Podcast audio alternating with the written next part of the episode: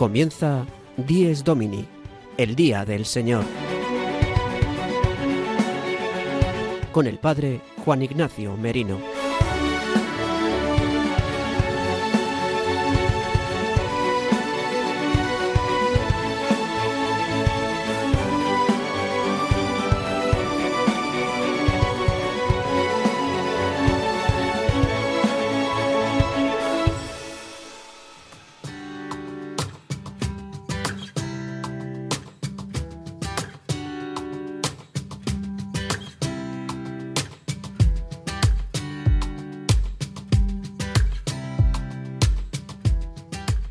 Buenos días, queridos amigos de Radio María. Dies Domini, el día del Señor, el octavo día, el día del descanso. La Pascua semanal de la muerte y resurrección de Cristo es el día que hoy celebramos, el domingo. Hoy, 21 de noviembre de 2021, yo, el Padre Juan Ignacio Merino, os voy a acompañar desde las 8 de la mañana hasta las 9 de la mañana. Ya ha pasado un minutillo de las 8 de la mañana de este domingo 21 de noviembre. Hoy, en Dies Domini, el Día del Señor, el programa dominical que Radio María os ofrece, este magazín de las mañanas del domingo, donde profundizamos en el sentido del Día del Señor, del domingo. Hoy 21 de noviembre celebramos la gran solemnidad de Jesucristo, Rey del Universo. Esta solemnidad que conocemos como la fiesta de Cristo Rey, que se celebra siempre en el último domingo del tiempo ordinario, en el domingo 34. Comenzaremos ya a partir de hoy con la última semana del año litúrgico, a las puertas ya del Adviento. El próximo domingo celebraremos eh, ya este tiempo maravilloso que nos prepara para recibir al Señor en la Navidad. Nos espera un programa lleno de secciones donde vamos a profundizar sobre el sentido del domingo y sobre esta gran solemnidad. Hoy también, por el calendario litúrgico, celebraríamos la presentación de la Santísima Virgen, por ser hoy 21 de noviembre, pero nuestra Madre se pone a un lado para que celebremos en la Iglesia a su Hijo, como Rey y Señor de todas las cosas. Bien, pues comenzamos con nuestro programa y lo hacemos, como siempre, con nuestro sumario. El sumario de Dies Domini. Celebramos hoy la solemnidad de Cristo Rey. Profundizaremos en el concepto cristiano de la realeza con la visita de nuestro historiador de cabecera, Alejandro Rodríguez de la Peña.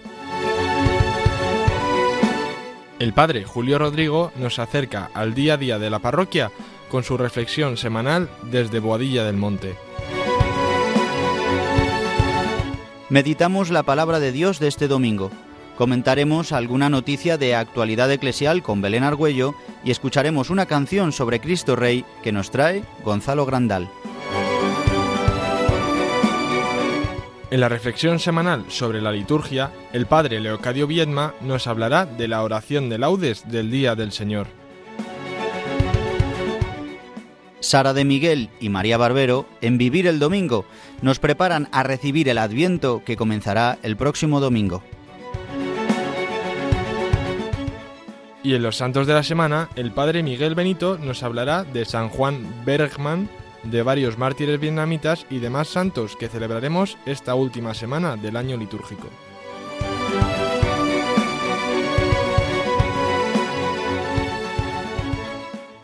Y para comenzar nuestro programa, si queremos recordaros a todos vosotros cómo podéis escuchar Dies Domini, el Día del Señor, y cómo os podéis poner en contacto con nosotros. Eh, Gonzalo Grandal, buenos días, cuéntanos. Buenos días, Juan Ignacio. Dies Domini, el Día del Señor, lo podéis escuchar en directo a través del dial de Radio María España, en la web radiomaria.es o también a través de la aplicación para iPhone y Android. Una vez emitido el programa, podéis escucharlo en el podcast de Radio María, que lo podéis encontrar en la web radiomaria.es. También lo podéis solicitar a los estudios centrales de Radio María España en el formato que os sea más cómodo para poder escucharlo.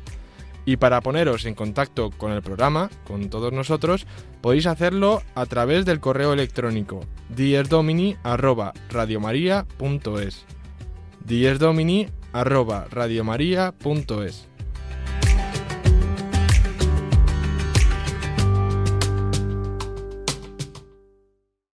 Muchas gracias, Gonzalo Grandal. Y antes de adentrarnos en esta gran solemnidad que celebramos hoy de nuestro Señor Jesucristo, Rey del Universo, vamos a escuchar la anécdota semanal que nos trae cada domingo el Padre Julio Rodrigo.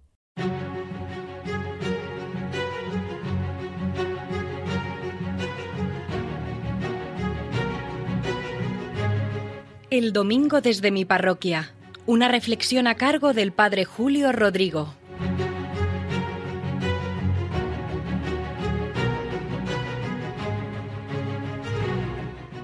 Muy buenos días y muy buen domingo a todos los que en esta mañana están escuchando este programa del Día del Señor, Dies Domini. Miren, en los días previos a la solemnidad de todos los santos, el pasado 1 de noviembre, los hermanos de la Hermandad de la Virgen de la Soledad cambiaron el manto de esta imagen de la Virgen que tenemos en la parroquia. Cambiaron el manto y todos sus vestidos.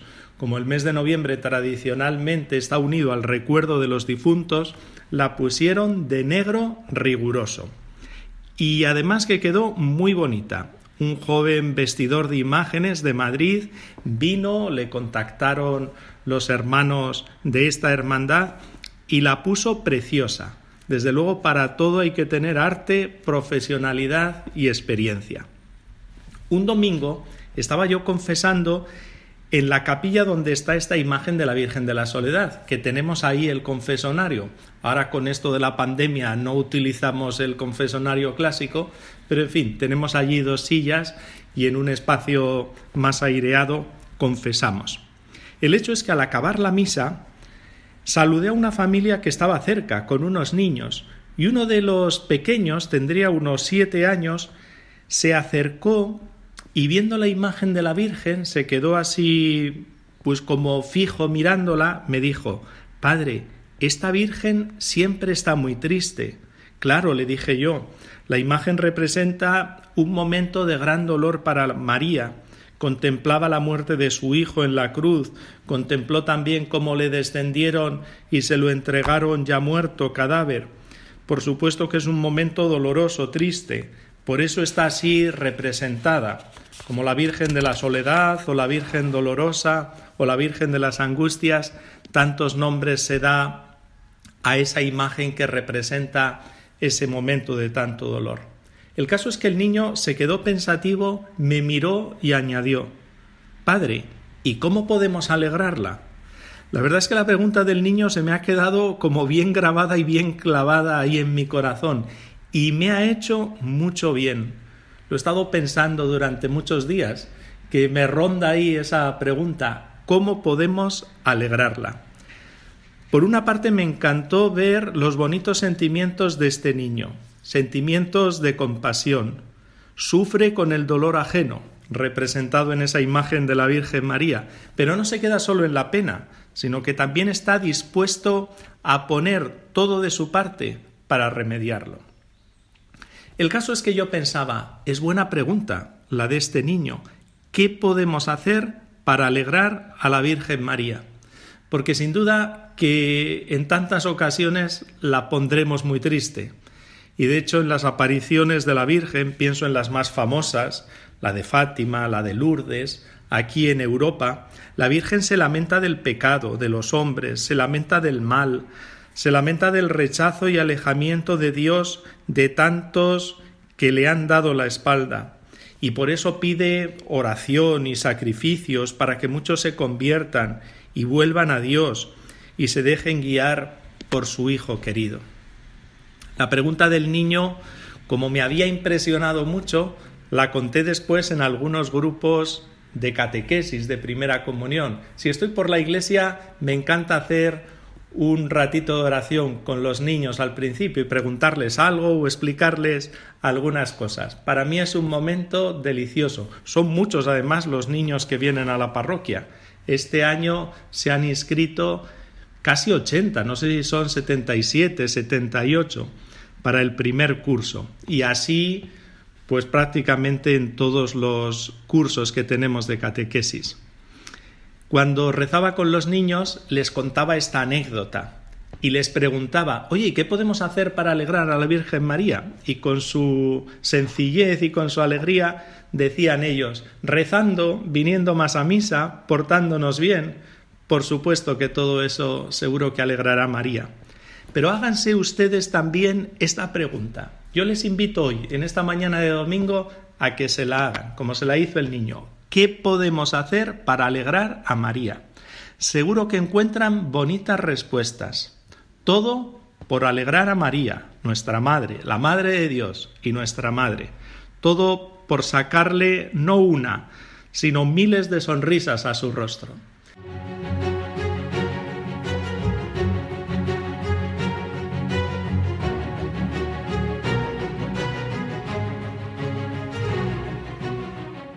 Y hoy celebramos a Cristo Rey.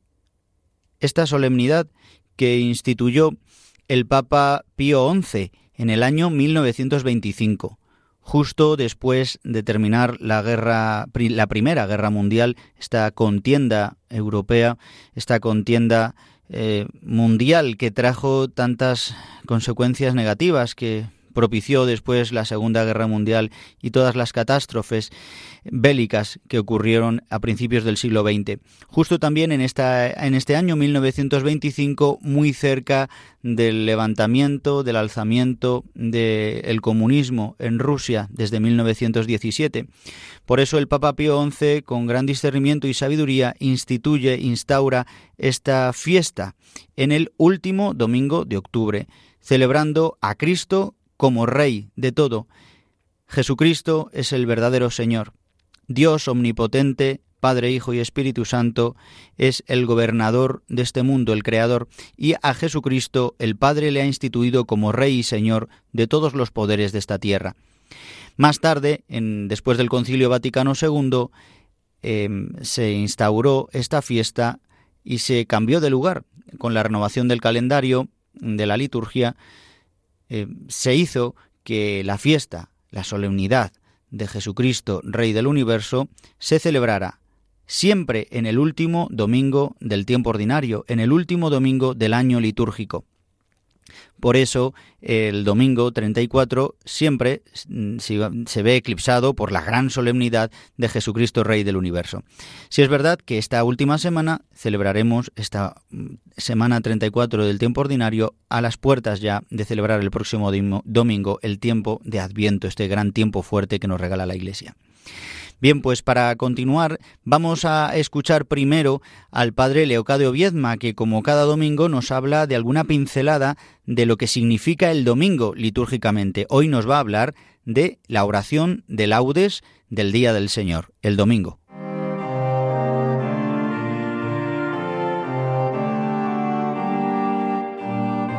La liturgia del domingo, una sección realizada por el padre Leocadio Viedma.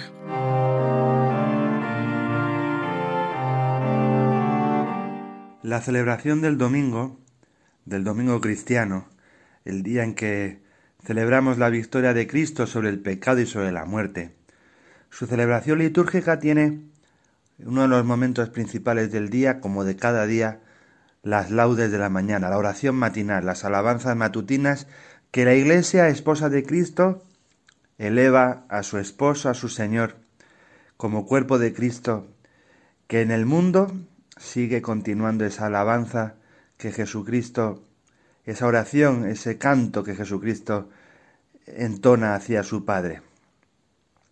Todos los días se celebran las laudes, no es una celebración exclusiva del domingo, todos los días. Pero el domingo tiene un sentido especial, un sentido particular.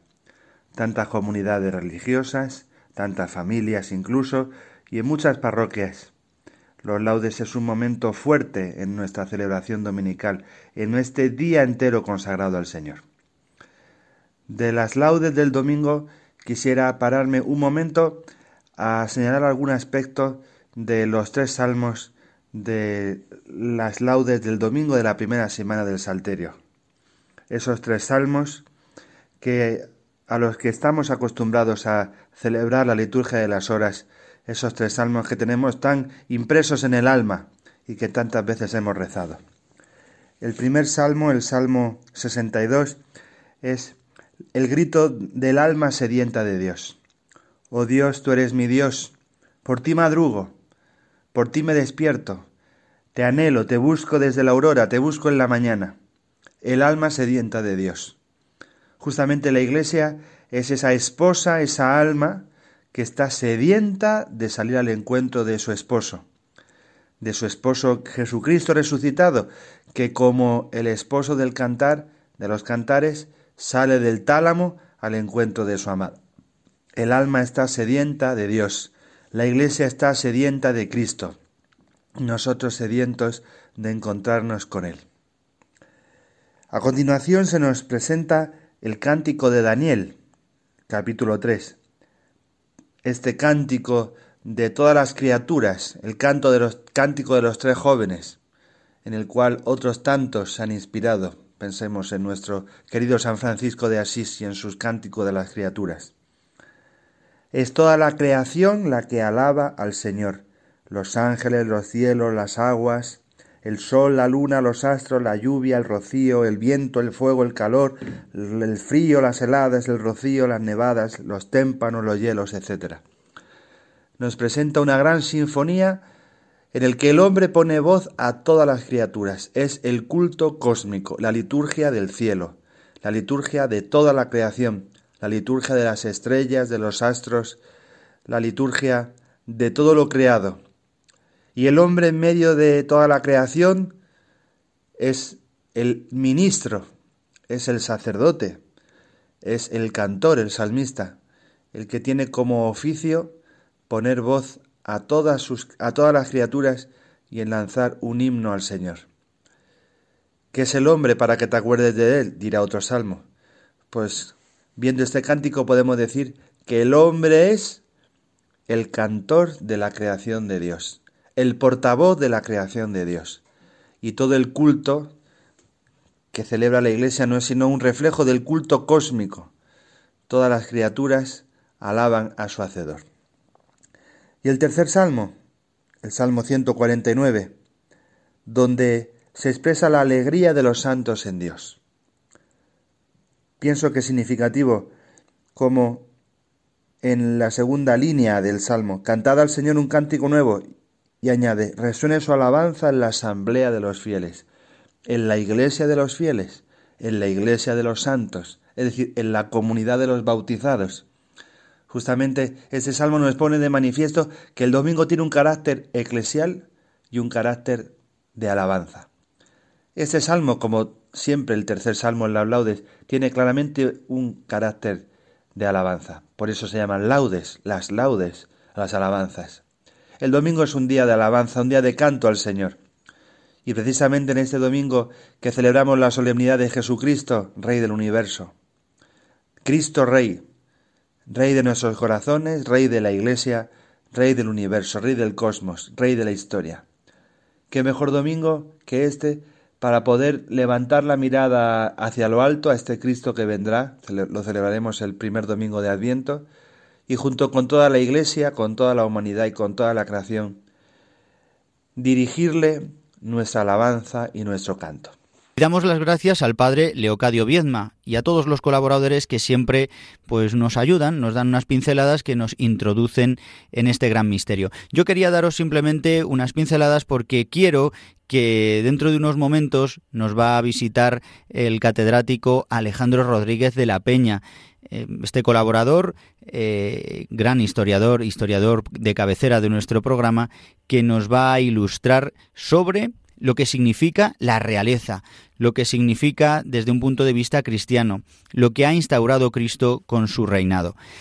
Pero quisiera que escucháramos las palabras que hoy nos regala la Iglesia, a lo mejor habéis ido ya a la Santa Misa o todavía no habéis celebrado la Eucaristía, que debe ser el centro del día del, del, Señor, del domingo, desde la noche del sábado hasta el domingo por la noche celebramos que Cristo ha muerto y ha resucitado y nos ha dado su Espíritu Santo. Hoy en el Evangelio vemos eh, con la narración de Juan en la Pasión, donde Pilato le pregunta a Jesús, donde eh, le pregunta si él es rey o no es rey. Em, y Jesús le contesta, ¿dices eso por tu cuenta o te lo han contado otros de mí? Y Pilato le replica, ¿acaso soy yo judío? Em, simplemente Pilato no reconoce a Jesús como rey. Nosotros hemos de reconocer a Cristo como el verdadero Rey. Para eso hemos de quitar el resto de reinados que habitan en nuestra vida. Jesucristo va a decir, mi reino no es de este mundo. Si mi reino fuera de este mundo, mi guardia habría luchado para que no cayera en manos de los judíos, pero mi reino no es de aquí. Ojalá seamos conscientes de que el reino de Dios es diferente al de este mundo no es un reino de tiranía, no es un reino impositivo, sino que Cristo viene como servidor a hacernos hijos suyos. Él reina desde la cruz, Él va a reinar venciendo a la muerte, venciendo la esclavitud al pecado, y lo va a hacer crucificado, coronado de espinas, atravesado su corazón. Por eso, queridos amigos de Radio María, dejemos hoy que Cristo reine, y quiere reinar en la pobreza también de nuestros sufrimientos, en la pobreza también de nuestra debilidad. Desde ahí quiere que le preparemos un trono, que reconozcamos hoy a Cristo como nuestro Señor, como nuestro Rey. Este Rey por el que tantos hombres y mujeres han muerto, como no recordar hoy a tantos mártires de España que dieron su vida gritando Viva Cristo Rey, que dieron su vida por ser cristianos. Pues bien, queridos amigos, que podamos nosotros también hoy hacer rey a nuestro Señor, reconocerle, Él es el rey. Un día se desvelará a todas las naciones que Él es el rey, dice hoy la segunda lectura de Apocalipsis, le reconocerán hasta los que le traspasaron. Nosotros hoy también le reconocemos como rey. Él se alza en la cruz y nosotros nos sentimos atraídos hacia Él ya aquí en esta tierra al reino de Dios, que es tener la vida eterna dentro de nosotros. Están escuchando Dies Domini, el Día del Señor, un programa dirigido por el Padre Juan Ignacio Merino. Y continuamos en nuestro programa Dies Domini. Hoy tenemos la gracia de contar con nuestro historiador de cabecera. Nos va a acompañar hoy eh, Manuel Alejandro Rodríguez de la Peña, catedrático de Historia Medieval en la Universidad San Pablo CEU, y él es experto en teología política de la realeza.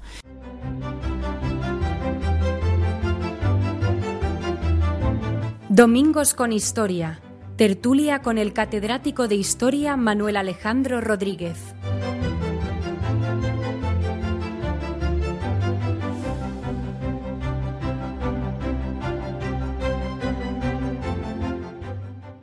Buenos días, Alejandro Rodríguez de la Peña. Buenos días. Muy buenos días.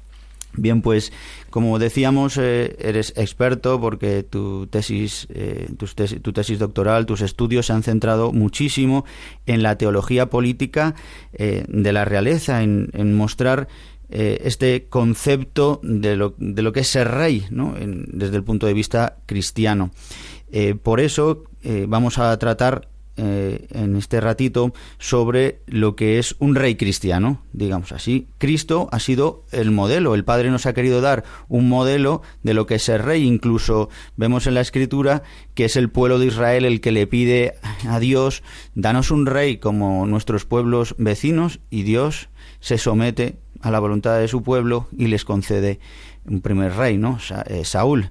Eh, entonces, quisiera que nos contaras un poco. Eh, Cristo, que es el Rey Supremo por excelencia, no ha venido como un rey de este mundo, así nos lo dice hoy también en el Evangelio, sino que ha venido como siervo. Eh, y, pero en cambio él, Jesucristo, es el modelo de todo rey. Cuéntanos un poco cómo, cómo es este rey del universo. Bueno, lo primero que quiero decir es que Cristo es el rey de una manera absolutamente em, esencial, en el sentido de que no es un atributo más en él. Para empezar, Cristo eh, viene del griego Christos, el ungido, que no es más que la traducción al griego de Mesías, eh, que significa el rey ungido. Por tanto, incluso en el propio nombre, su realeza va absolutamente inscrita en, lo que es la figura de Jesucristo. Esta realeza eh, lo que tiene es que, más allá de que es el gobierno del universo, eh, y esto es, como digo, teología cristiana básica, también tiene una dimensión ministerial, lo que se llama en eh, todo lo que es la tradición patrística el ministerio, en sentido del servicio, porque Cristo, y de nuevo eh, esto es evangelio puro, ha venido a servir y no a servirse. Frente a los reyes de la tierra, que en Marcos 10 vemos como el propio Señor dice que los reyes de la tierra vienen, y cito, eh, son reconocidos como jefes de los pueblos y los tiranizan, y los grandes oprimen al pueblo. Esta es la descripción que hace el Evangelio de la forma de gobierno eh, de la naturaleza caída, del mundo de los hombres. Pues bien, frente a esto, él le dice a los apóstoles que el que quiera ser el primero sea esclavo de todos. Por supuesto, dando el ejemplo de eso, eh, la figura del siervo que se ofrece en sacrificio por salvación de las ovejas. Esta, por tanto, esta figura de Cristo es absolutamente Rey, Señor del universo, pero también es el, que sirve a todos. Y una última nota sobre este concepto de ministerio. Em, no está de más recordar que, los reyes del mundo de la cristiandad medieval y, y, de la, lo que es el mundo de, podemos decir, la época de la contrarreforma católica, tenían esto muy inscrito en, en, lo que era su forma de ejercer la realeza, más allá de que muchos de ellos a veces fueran también tiranos, pero el paradigma era este, es una realeza de servicio. Por eso estos reyes eran ungidos en la cabeza, no en las manos, porque la realeza cristiana implica que solo Cristo es rey y sacerdote, el único Melquisedec es eh, Jesús, eso está también en San Pablo, pero estos reyes, eh, sin ser sacerdotes, porque la realeza sacerdotal en cristianismo está excluida, sí eran ungidos en la cabeza. En ese sentido, eh, la teología de la época hablaba del rey como un alter Christus, como un otro Cristo, porque eran ungidos en la cabeza. Como es bien sabido, solo el sacerdote es ungido también en las manos, porque evidentemente el rey no podía eh, celebrar sacramentos. Pero esto es llamativo. El, el mensaje, la idea de que el rey tenía que ser un otro Cristo, un servidor, un, un, ministro de Dios, un servidor, ministro viene de servidor, eh, estaba hasta implícita en la propia ceremonia de coronación. Entonces esta forma de reinar la vemos ya también en el Nuevo Testamento, aparte en el Evangelio, sobre todo en San Pablo, y luego San Agustín, eh, este gran sabio y padre de la Iglesia, eh, muestra al mundo cristiano esta manera eh, o esta doble manera ¿no? de, de, servir como, como rey. Aquí hay una cuestión que a veces no se comprende bien, que es en qué consiste eh, la concepción cristiana del poder. En principio, eh, el cristianismo, y ya se ve en San Pablo, pero está implícito en, todo lo que es el pensamiento de la patrística, sospecha del poder. y esto es algo que ya está evidentemente manifestado en el famoso dad a Dios lo que es de Dios, al César lo que es del César. Frente a la tradición política pagana grecorromana, donde el poder es reverenciado hasta un extremo de una sacralización, emperadores divinizados, por ejemplo, esto es algo que todo el mundo sabe, em, el mundo cristiano es un mundo en el cual el poder es reducido a una dimensión estrictamente humana. ¿En qué sentido? En que se conocen sus limitaciones. Si uno lee a San Agustín con atención, especialmente la ciudad de Dios, se ve como eh, se considera que aquel rey, y vale, hoy día, donde hay pocos reyes ya, eh, valdría para cualquier gobernante, cualquier gobernante que gobierne sin justicia es el equivalente al jefe de una banda de ladrones. Esta afirmación durísima de San Agustín fue repetida por Benedicto XVI en su discurso ante el Parlamento Europeo. Es algo que conviene recordar el Estado sin justicia no se diferencia eh, de una banda de ladrones. Por tanto, la justicia se le exige al poder. Pero sin hacernos muchas ilusiones sobre el poder, en la tendencia de la naturaleza caída, y lo dice el propio Jesucristo en el Evangelio, hay una cierta tendencia a, eh, a la opresión. Por tanto, la realeza cristiana no es una realeza perfecta, no es una realeza, eh, podemos decir, sagrada, lo que es es un intento de traer la paz y la justicia al mundo, pero teniendo claro que solo en la ciudad de Dios, donde Cristo es Rey, porque la única realeza cristiana auténtica es la del propio Jesucristo, tendrá lugar esa, ese mundo bienaventurado. Cuando en el cristianismo encontramos quienes afirman que es posible traer un mundo perfecto, una sociedad perfecta a esta tierra, ante lo que estamos es ante movimientos heréticos, milenaristas, que son los antepasados lejanos de los movimientos totalitarios del siglo XIX y XX. El cristianismo eh, no se hace ilusiones respecto al mundo, sabe que no va a haber un poder político justo y perfecto en el mundo. Ahora, al igual que nos pide a los cristianos que intentemos ser santos a pesar de la dificultad de ello, le pide al poder político que intente ser justo, que intente traer la justicia. Y esta es la misión del rey cristiano, intentar traer la justicia y la paz al mundo para que se pueda predicar el Evangelio, porque al final eh, la misión definitiva de toda la realeza cristiana es que se pueda difundir el Evangelio, pero sin... Eh, idolatrarlo, sin esperar demasiado, porque al final el mundo es el mundo. Justamente esto dice en el Evangelio de hoy, lo dice Jesús antes de ser crucificado, mi reino no es de este mundo. Y, y como decías también, ¿no? es en Jesucristo donde se da esta triple función por excelencia, ¿no? de ser verdadero profeta, eh, sacerdote y rey. Y es verdad que todos los cristianos en el, en el bautismo hemos recibido esta misión de ser sacerdotes, profetas y reyes. Y los obispos, digamos, de una manera eh, más eh, patente y ministerial en esta tria munere que se llama, ¿no? esta triple función de gobernar, regendi, de enseñar, docendi, ¿no? y de santificar, santificandi. Eh, entonces, en un rey cristiano, como decías, que no se le puede pedir la perfección pero un rey cristiano está llamado también a la santidad de una manera más excelente todavía que digamos así que de un cristiano de a pie. Sin duda, sin duda. Y de hecho, eh, esa unción regia de la cual hablaba ya se proclama en el orden litúrgico de coronación esa llamada a la santidad. El rey tiene que intentar, en tanto que otro Cristo, eh, aspirar a la santidad.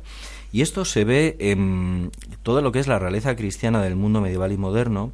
Hay ejemplos espectaculares de reyes que vivieron la santidad eh, de dos maneras.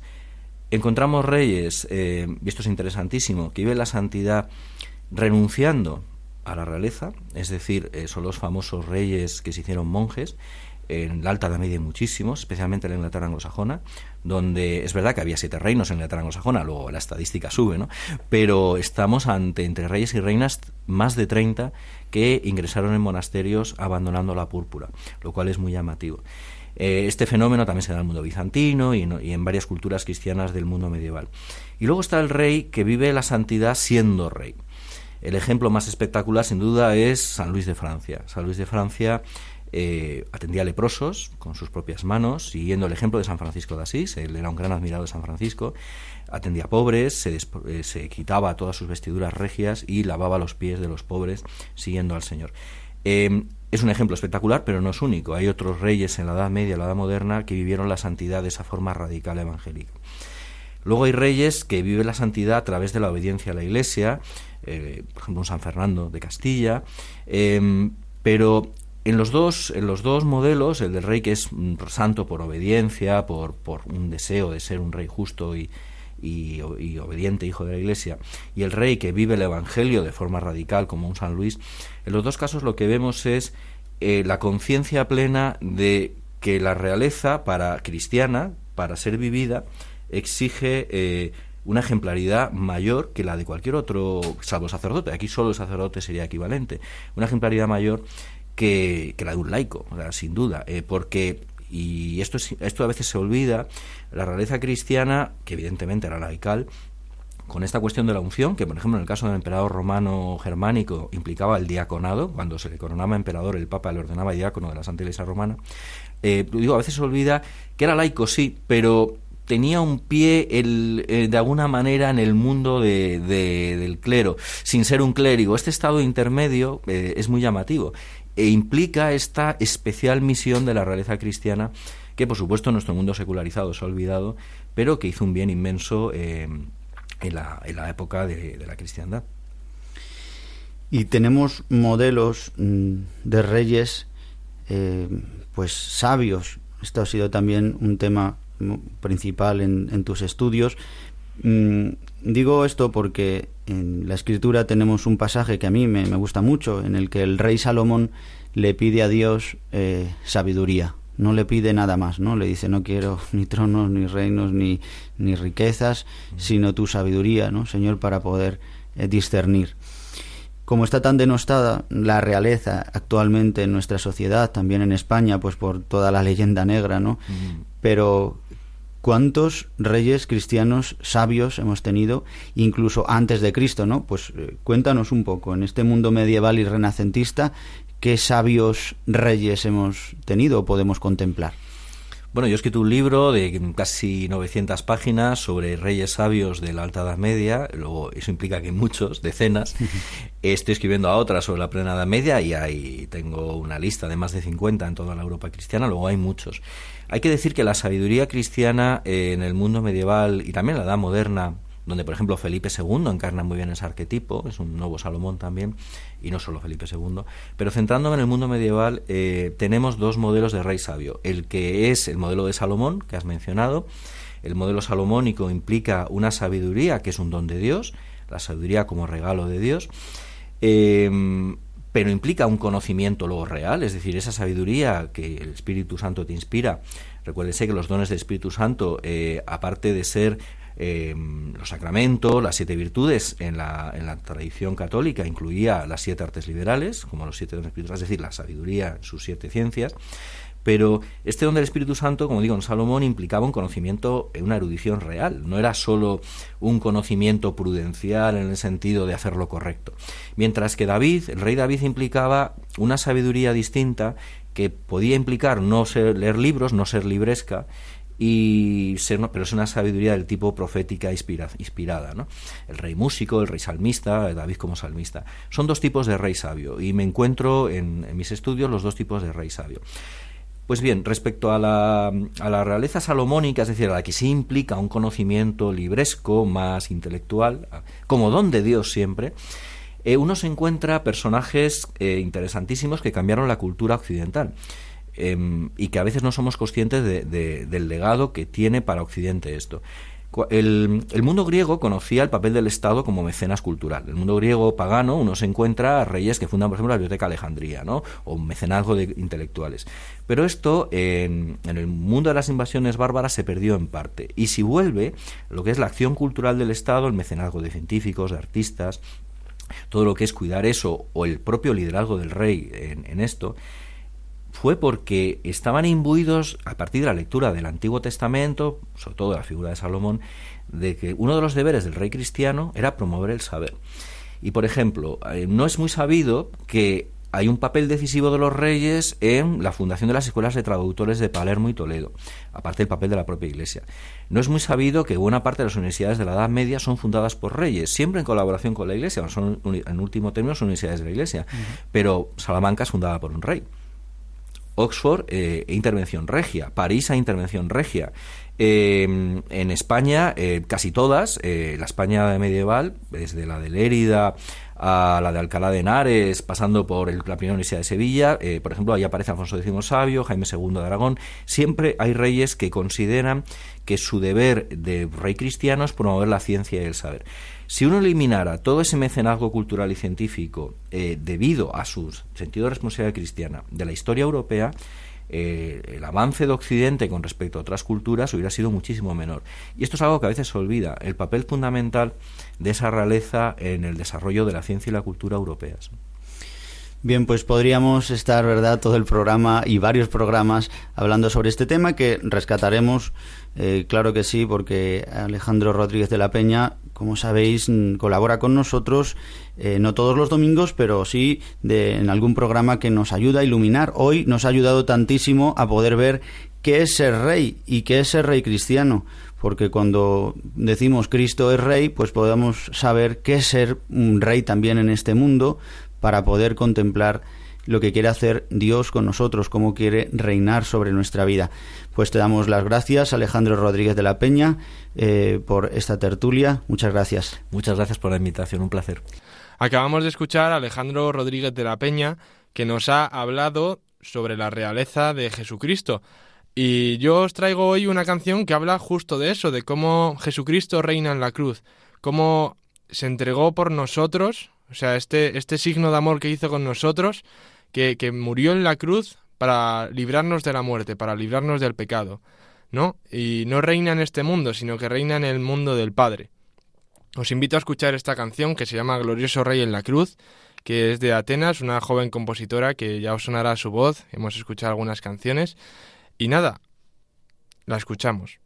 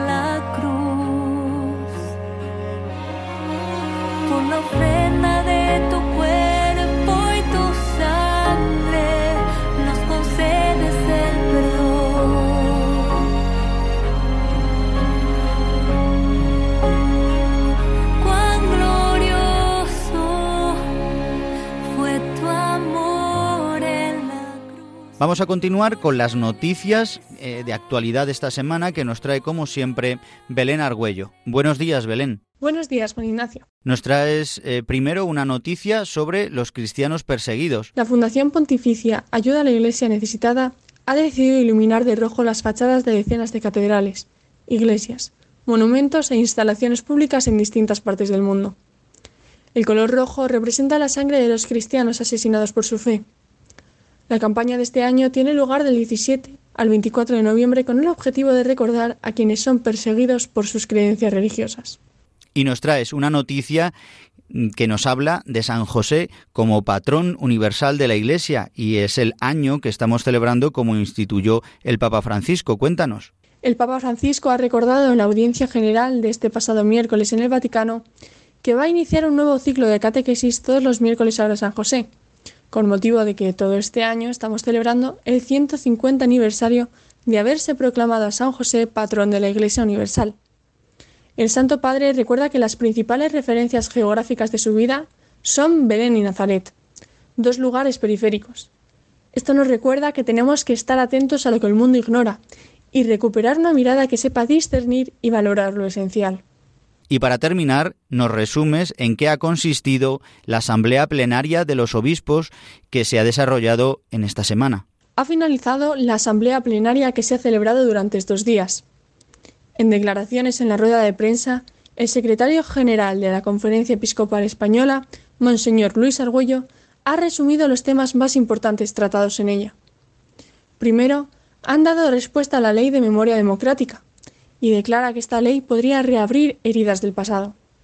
Han hablado sobre la sinodalidad y la, de la futura venida del Santo Padre a España. Han finalizado esta asamblea plenaria en una Eucaristía celebrada en Santiago de Compostela, ganando así el jubileo en este año. También se muestran esperanzados con la posibilidad de que el Papa Francisco pueda volver a Santiago cuando visita España. Pues muchas gracias, Belén Argüello. Hasta la semana que viene. Muchas gracias, Juan Ignacio. Nos vemos el próximo domingo.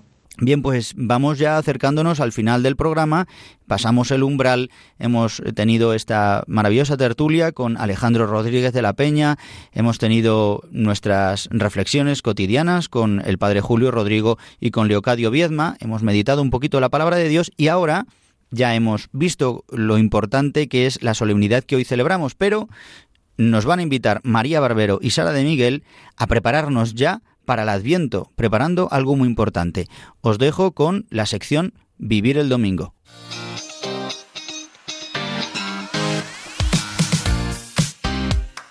Vivir el Domingo, de la mano de María Barbero y Sara de Miguel.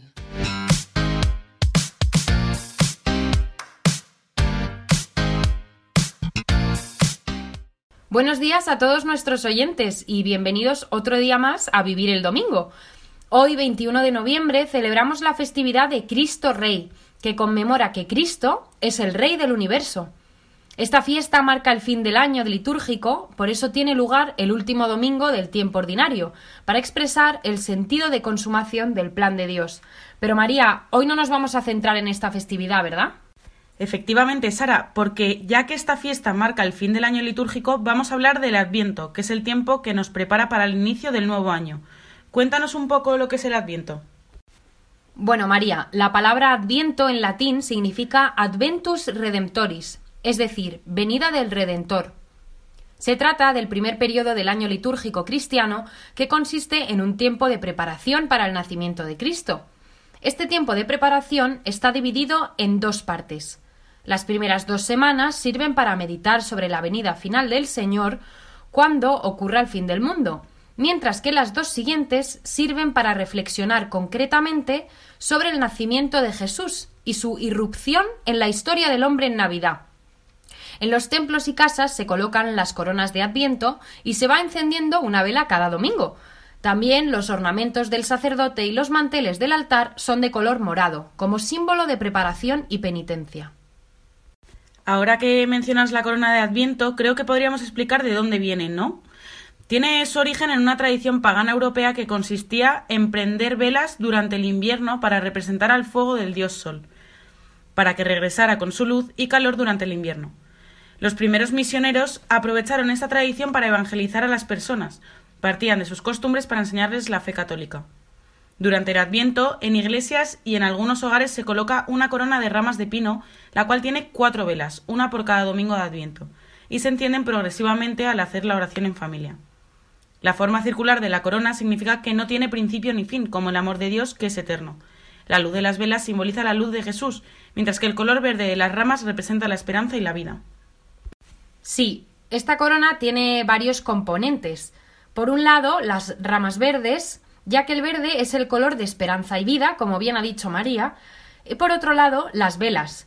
Son cuatro velas las que se ponen en la corona y se prenden de una en una, durante los cuatro domingos de Adviento al hacer la oración en familia, que nos hacen pensar en la oscuridad provocada por el pecado que ciega al hombre y lo aleja de Dios. Esto se debe a que después de la primera caída del hombre, Dios fue dando poco a poco una esperanza de salvación que iluminó todo el universo como las velas de la corona. Así como las tinieblas se disipan con cada vela que encendemos, los siglos se fueron iluminando con la cada vez más cercana llegada de Cristo a nuestro mundo. También podemos encontrar manzanas rojas que representan los frutos del jardín del Edén con Adán y Eva que trajeron el pecado al mundo, pero recibieron también la promesa del Salvador universal. Y por último, el listón rojo que representa nuestro amor a Dios y el amor de Dios que nos envuelve. Además, los colores de las velas hacen referencia a los colores litúrgicos. Morado simboliza el espíritu de la vigilia de este tiempo. Estad preparados. Verde simboliza la esperanza. Rojo simboliza la alegría por la cercanía del nacimiento de Jesucristo. Y blanco es el color de la presencia de Dios. Pero no es necesario que todas las velas sean de estos colores, sino que pueden ser todas blancas o todas rojas, porque realmente lo que importa es el signo de ir encendiendo una cada domingo como espera al nacimiento de Jesús. Es por todo esto que os invitamos a poner una preciosa corona de Adviento e igual explicarles bien a vuestros hijos, amigos, familiares o feligreses el sentido de la misma. También os animamos a vivir esta época de Adviento alegres y contentos, ya que, como bien dice la propia palabra Adviento, viene el Redentor, viene Jesucristo. Y finalizamos nuestra sección de este domingo, Sara. Pues nada, muchas gracias por estar una vez más con nosotros, queridos oyentes, y como siempre, feliz domingo y que Dios os bendiga. Pues espero que ya todos en este día, en familia, vayamos construyendo, preparando nuestra corona de Adviento para tenerla lista para el domingo que viene. Y para terminar, como siempre, vamos a escuchar los santos que nos regala la Iglesia para esta última semana de noviembre y también última semana del tiempo ordinario del año litúrgico. Adelante, eh, Padre Miguel Benito.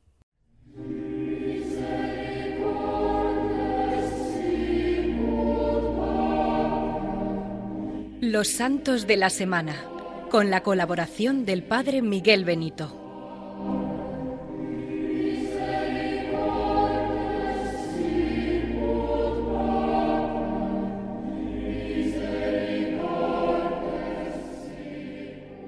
Buenos días, querido Juan Ignacio. Vamos a comentar a continuación los santos de la semana que viene, que es una semana verdaderamente rica en santos.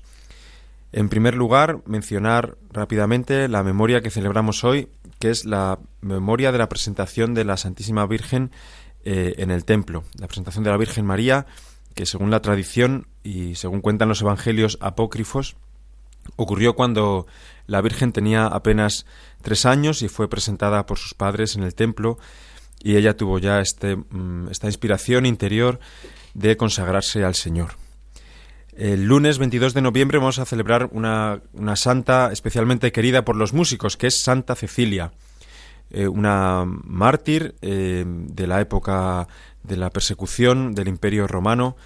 Murió, parece ser, a, eh, finales del siglo II, inicios del siglo III. Pertenecía a una familia noble fue dada en matrimonio mm, a, un hombre, un matrimonio concertado por sus padres, y ella en la noche de bodas manifestó al que al, hombre con el que habían la, habían casado que ella quería permanecer virgen que, se había entregado a Dios. Y eh, le dijo al, que era su marido pues que quería permanecer en este estado. Él como que le pidió una confirmación del cielo y ella le dijo si te bautizas lo, lo verás efectivamente al recibir el bautismo según cuentan eh, la tradición, pues este hombre vio que eh, el deseo de Cecilia era auténtico y respetó su, su virginidad. Aún así, Cecilia murió, murió mártir, eh, murió degollada, por eso se la representa con, con el cuello degollado. las representaciones que hay de ella, pues de hecho parece como si fuera el cordero degollado, nos recuerda al cordero degollado que aparece en el libro del Apocalipsis. En particular hay una estatua muy famosa hecha por el escultor eh, Stefano Maderno en el Renacimiento y que, y que nos hace recordar a esta, a esta santa, patrona de los músicos. El día 23 de noviembre vamos a celebrar a San Clemente Romano, un santo muy importante que fue eh, uno de los primeros sucesores del apóstol San Pedro eh, al, frente de la Iglesia. Fue papa. El, primer, el primer papa, sabemos, fue Pedro, luego, luego va Lino, Cleto, Clemente es el tercero, el tercer sucesor de San Pedro. Aparece mencionado en la plegaria eucarística primera, en el canon romano, y ese día pues es recomendable que en la Eucaristía se, pues, se, utilice esta, este, pues esta plegaria y de manera que podamos recordar eh, su memoria. San Clemente Romano es especialmente importante por haber mediado en un conflicto que, se, que tuvo lugar en la comunidad de Corinto, en los cristianos de Corinto, él envió una carta que logró la reconciliación entre los miembros de, esa comunidad. En fin, es un padre de la Iglesia. Eh, la lectura de, sus textos, sobre todo de esta carta a los Corintios, es muy, muy recomendable. El 24 de noviembre celebramos a San Andrés Dunlac, también mártir, y eh, eh, lo celebramos a él junto a, otros 70 compañeros mártires que fueron martirizados en el siglo XVII en Vietnam tengamos presente en este día a la iglesia vietnamita eh, y bien, pues encomendemos a este, a este santo grandísimo evangelizador, fue presbítero y dedicado con, cuerpo y alma a, evangelizar en, esta, en, este, en, extremo oriente, en este país de Vietnam. El 25 de noviembre volvemos a celebrar a una santa mártir, también de la época romana, Santa Catalina de Alejandría especialmente recordada em, por, por, su forma de martirio, que fue con una, con una rueda con pinchos. Por eso en la iconografía que, nos recuerda a esta santa eh, aparece como abrazada a una rueda, una rueda con pinchos, una especie como de rueca, y esto alude a la forma en la que fue martirizada. eh, eh, su verdugo pues la tumbó en el suelo y quiso que fuese arrollada por, por una rueda con pinchos, un martirio verdaderamente cruel. Sin embargo, al tocar el cuerpo, la, al tocar la rueda, perdón, el cuerpo de, de, Santa Catalina, la rueda se rompió y finalmente tuvo que ser ejecutada a través del método tradicional, que era el de, la, el de ser decapitada. El 26 de noviembre celebraremos a San Juan Bergman, santo jesuita que murió muy joven. Y por último, el 27 de noviembre será la memoria de Nuestra Señora de la Virgen Milagrosa. Ese día, pues recomendamos a todos que se hagan con una medalla de la Virgen Milagrosa, siguiendo las apariciones que, que, la Virgen tuvo a bien realizar a una santa que celebraremos también eh, en los días posteriores, que es Santa Catalina Labouré. Y bueno, se me ha acabado el tiempo, no puedo hablar más de los santos. Eh, como veis, una semana rica en, en, testigos de la fe, en amigos de Dios, que ellos intercedan por nosotros y nos ayuden en el camino de la vida. Buen domingo a todos. Bien, queridos amigos de Radio María, llegamos a los últimos minutos de nuestro programa Dies Domini, el Día del Señor. Yo quiero despedirme de todos vosotros, yo el Padre Juan Ignacio Merino, os doy las gracias porque nos acompañáis un domingo más y os recuerdo cómo os podéis comunicaros con nosotros, con el programa, a través del mail, el correo electrónico diesdomini arroba arroba Agradecido a Gonzalo Grandal que nos ayuda en la realización del programa y al resto de nuestros colaboradores que nos han acompañado en el día de hoy, tanto con la tertulia eh, con Alejandro Rodríguez de la Peña sobre eh, historia, hemos meditado sobre lo que significa el, rey, la realeza, también con la sección de María Barbero y Sara de Miguel, nuestra sección de Vivir el Domingo, que nos trae todas las semanas, y también la reflexión del padre Julio Rodrigo y Leocadio Viezma y el padre Miguel Benito. Bien, pues nos acercamos ya al final de ya cerquita de las nueve de la mañana. Os remito a la programación de Radio María y en unos minutitos estará el padre Manuel Horta. Yo solamente desearos un feliz domingo y que Dios os bendiga.